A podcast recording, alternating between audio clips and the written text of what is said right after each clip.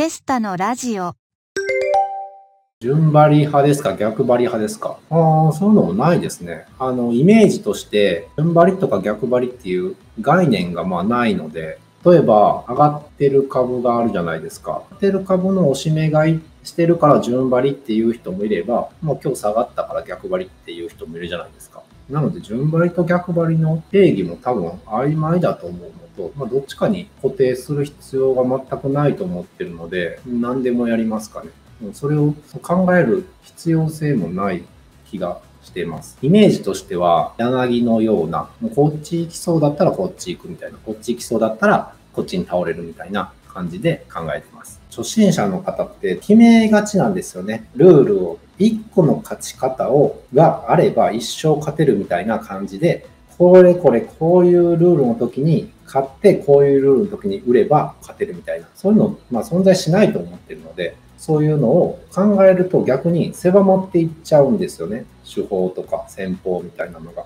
ずっと上昇相場でした。その時にルール、作ったルールがめちゃめちゃハマりました。でもそれはたまたま1年間上昇相場だったからハマってたっていう可能性があるわけです。でもそれを次の年に下落しましたと。でその時に同じルールで、ここまで下がったら何パーセント下がったら買うとか、こうなったらこうするみたいなことを考えてても、全く同じルールでやっても、ただ全体が下げただけでめちゃめちゃ負けたりとかってするんですね。なので、その自分の勝手なルールとかを固定しすぎると、それが通用しない相場になった時に、たちまち勝てなくなりますし、それに気づかなくて、今まあちょっとブレでなってるだけだろうみたいなので全部飛ばしてしまうとか、僕が始めたぐらいの時にすごい進行マザーズがすごい上がってたいい時期があったんですね。その時に、ま、ライブドショックとかで崩れたりして、その時ってすごい短期で100万円を1億円みたいな人ってすごいいっぱい現れたんですよ。それがカリスマトレーダーみたいに言われて雑誌とかテレビとかに出てみたいな時があったんですけど、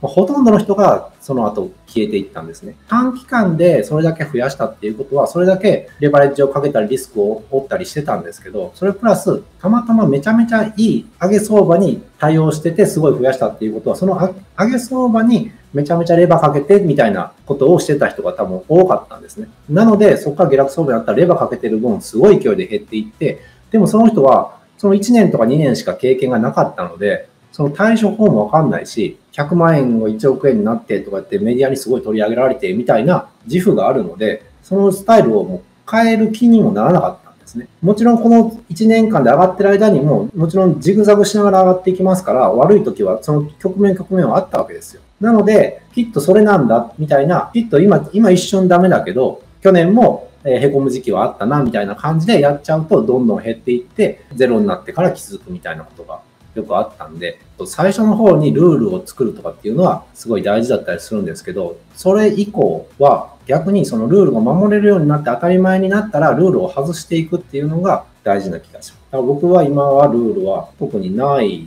ので、やってはいけないこととかっていうのも体に染みついてやらないので、ルールとも思ってなくて、当たり前にやらないこと。例えば赤信号を渡らないじゃないですか。ルールとしても染み込んでるから、勝手に赤信号見たら足止まりますよね。そんな感じに当たり前にしていって、最初は分かんないので、ルールを覚えていって、でそのうちそのルールが体に染み込んで当たり前のように守るようになるっていうのは、どの世界でも一緒なんで、そういうふうに訓練していってもらえればいいんじゃないでしょうか。テスタさんの動画を見て株を始め、毎日2万円勝てるようになり、損切りも瞬殺でできるようになりました。本当にありがとうございます。質問ですが、寄り付きの値動きの速さが怖くてエントリーできません。持ち合いで勝ってる状態です。今以上に勝てる額を増やすにはどうすればよろしいでしょうかよろしくお願いします。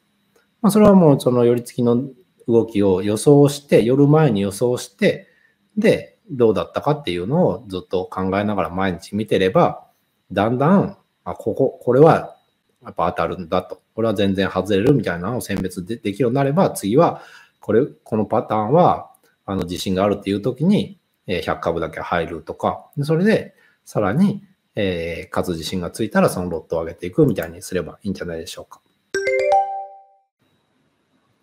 紫紫さん、負けすぎて焦ってます。エアトリしようと思いますが、チャート歩みね、板材料、情報が多すぎて、どこに注目して場を眺めればいいのか分かりません。何かアドバイスお願いします。えー、1個まず注目して毎日見てください。で、そしてその次にもう1個。1個ずつ、同時に全部見ようと思うと、あの、難しいので、でも最終的には同時に全部見れるようにならなきゃいけないし、なるようになるんですよ。なので、えー、じゃあピッチャーやりますってなった時に、最初は、最初からじゃあストレート、カーブ、シンカー、スライダー、フォークって、いきなり毎日5種類練習したってうまくなるわけないじゃないですか。じゃまずはストレート練習しようと。で、ストレートもだいぶ投げれるようになったと。よし、カーブも試してみようと。カーブ、カーブ、カーブと。で、カーブとストレートの組み合わせ試してみようと。で、それもできるようになった。じゃあスライダー、いや、スライダーはあんまり曲がんないなとか、じゃあフォークやってみようとか。そういうふうに一個一個増やしていかないと、いきなりじゃあ5種類の吸収練習しろって言ったらできるわけないので、一つずつ何かに絞ってやって、どれが自分にとって必要か必要じゃないかをやっていってください。えー、BCU さん、テスタさんは昔チャートパターンでやってたけど、現在はファンダや受給などもっと総合的に視野を広くして戦い勝っているとおっしゃってましたよね。そこで質問なんですが、テスタさんは、今より視野が狭く、チャートパターンで売買している時も勝てていましたか？はい。まあ、チャートだけでやってた時はないんですけど、チャートと板と、チャートと板ですね。チャートと板読みでやってましたね。歩みね、チャート、板の3つの表示してやってましたし、まあ、今もそれでやることは、あの、スキャルピングとかではよくありますけども、その時はもうファンダは一切無視で、一切見てませんでしたね。PER とか PBR も全く見てなかったですし、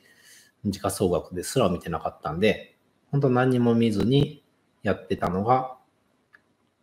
えー、16年中、10年間近くは多分それだけでやってました。はい。最初10億ぐらいはそれだけでやってたんで、まあ、勝てるのは全然それだけでも勝てると思いますよ。カーチョウと言います。取引するときは、銘柄の信用買い、売り算や、えー、期間の情報は見てますか？あ、見てないですね。あのー、よくこれなんか、僕の友達とか見てたりするんですけど、知り合いとか、あの、改ざん、売り算、まあ、買い残り、売り残りみたいな漢字書いてあり、改ざん、売り算って読むらしいんですけど、全然見てないですね、自分の場合は。っていうのは、えー、僕自身が全然信用取引でめっちゃ買ってたりするんですね。別に現金があっても、信用取引、信用買いで現金の代わりみたいなので買ってたりってするんですね。なので、自分が減引きしただけでもう全然その薄い銘柄とかだと、その改ざんがめちゃめちゃ減ったりとかっていうぐらいになるんで、言ったら、うん、別に自分信用って持ってるけど全然長期みたいな場合があるわけですよ。だから、自分がそうっていうことは他もそうの可能性があるんで、別に信用で持ってるから短期とかっていうんじゃないんだなって自分では実体験で思ってるんで、うん。それより強いものはないですよね。なので気にしてません。